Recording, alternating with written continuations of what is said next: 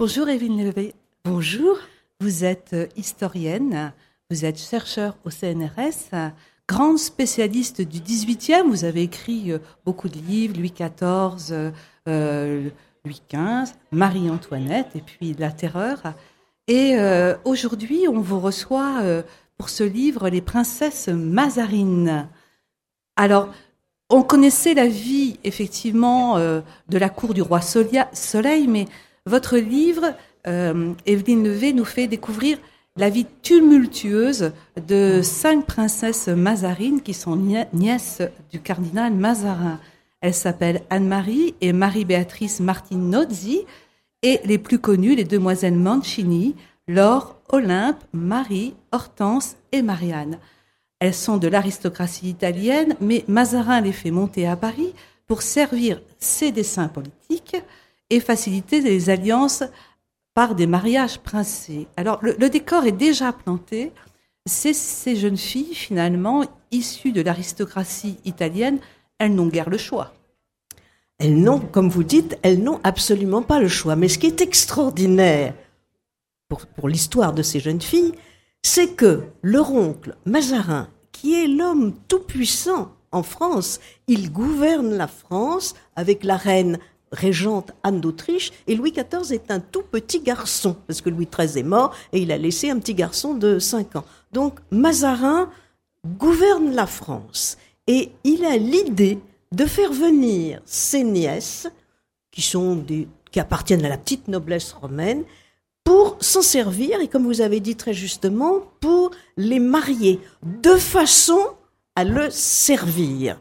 Parce que Mazarin est un homme seul, à la cour, il est soutenu uniquement par la reine, et il se dit que si ses nièces se marient et entrent dans les plus grands lignages de la France, il aura donc des appuis partout, et puis ce sera aussi une revanche sur sa naissance qui n'est absolument pas brillante, parce que Mazarin, et il est issu de rien du tout. Son père était l'intendant du prince Colonna. Alors donc il fait venir ses nièces en deux temps. Il fait venir les aînés, puis ensuite il fera venir les plus jeunes.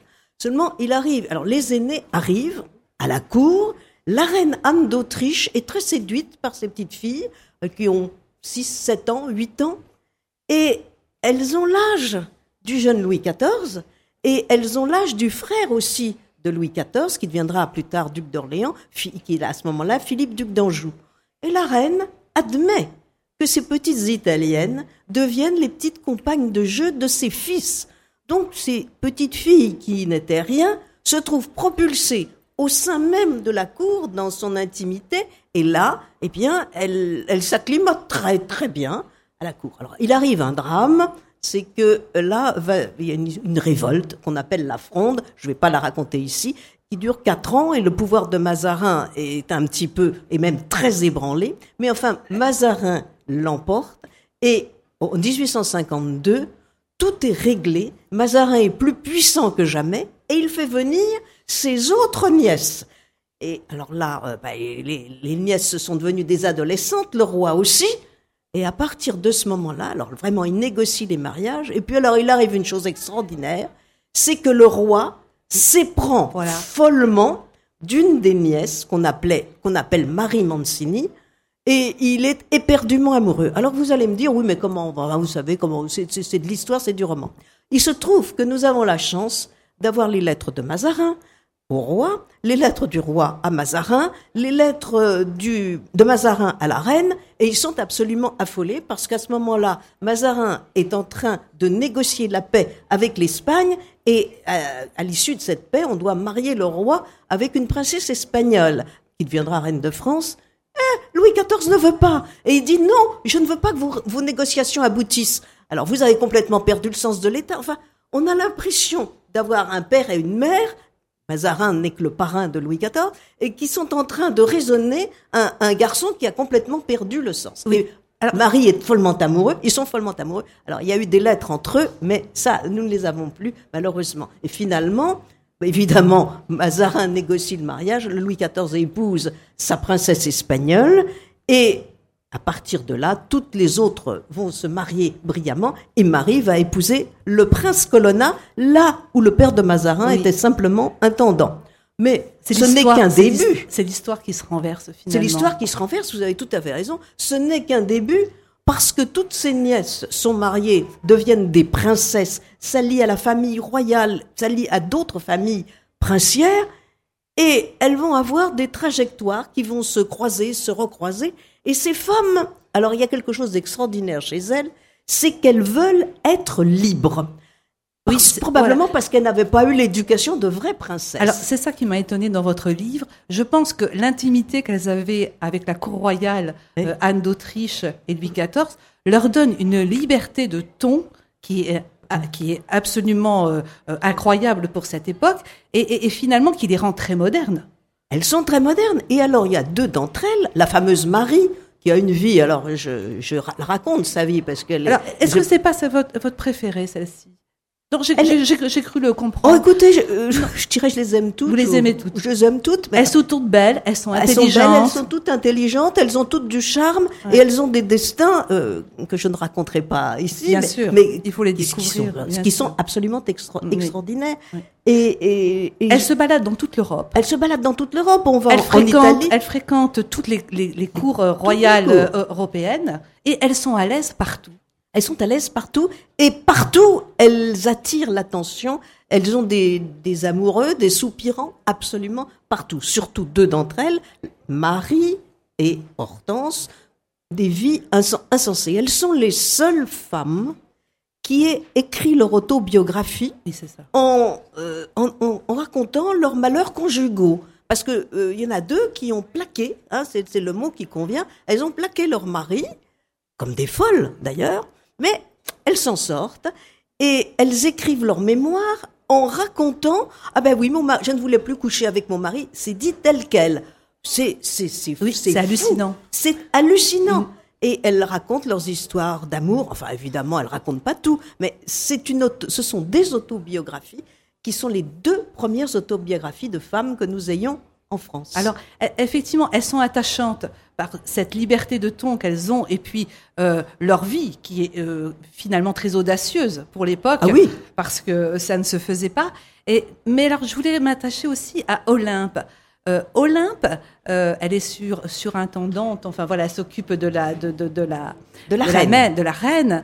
Et je trouve que Olympe, finalement, ce serait peut-être celle qui serait la véritable héritière du cardinal Mazarin. Elle est, elle est ambitieuse, elle est un peu perverse, elle est remarquablement intelligente et elle a surtout une intuition politique. Qu'est-ce que vous en pensez? Écoutez, vous êtes, vous êtes, bien aimable avec, avec, euh, avec Olympe. Ah Parce que si vous voulez que je vous dise mon, mon point de vue avec mm. Olympe, je vais vous dire un mot qui est pas joli, c'est la garce. Oh oui, mais complètement. C'est la seule qui soit une garce. Oui. Sauf qu'elle elle, suit son dessin personnel, alors que Mazarin avait la, le, le, dessin. Eh. Pour la France. Oui. Mais elle, elle est, oui. Euh, oui, oui. Et alors après, elle va prendre à partir de, mais elle a trempé dans l'affaire des poisons, oui. Euh, qui est quand même un des plus grands scandales du règne. Euh, elle n'est pas nette du tout, c'est une intrigante. Et à un moment donné, Louis XIV, qui a couché quand même avec elle à un moment, Louis XIV lui dit que ben, plutôt que d'aller à la Bastille, il vaudrait peut-être mieux qu'elle prenne la poudre d'escampette.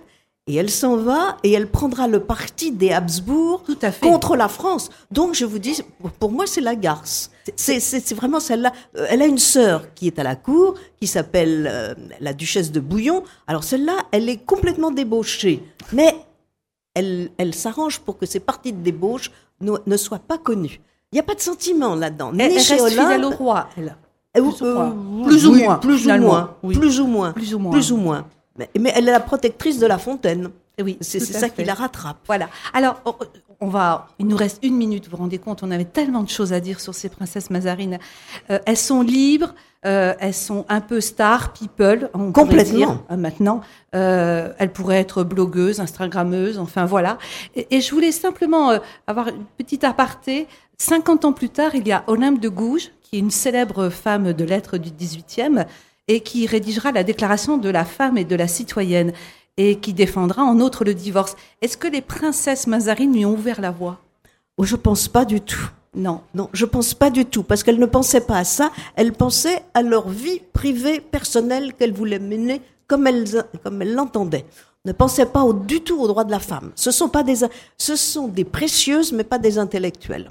D'accord. Alors, donc, je vous invite à aller connaître ces cinq princesses mazarines. Elles sont sept. Sept princesses mazarines qui ont défrayé la chronique du, au 18e, au 17e siècle. Et puis, merci Evelyne Levé pour ce roman absolument passionnant que vous ne lâcherez pas. C'est pas un roman, c'est une histoire. Oui, c'est de l'histoire fondée sur, sur, des documents authentiques. Oui, autant pour moi. non, non, non. c'est pas un roman. Oui, ce n'est pas un roman. C'est une histoire des, des sept princesses mazarines et qui sont tellement modernes. Très. Merci.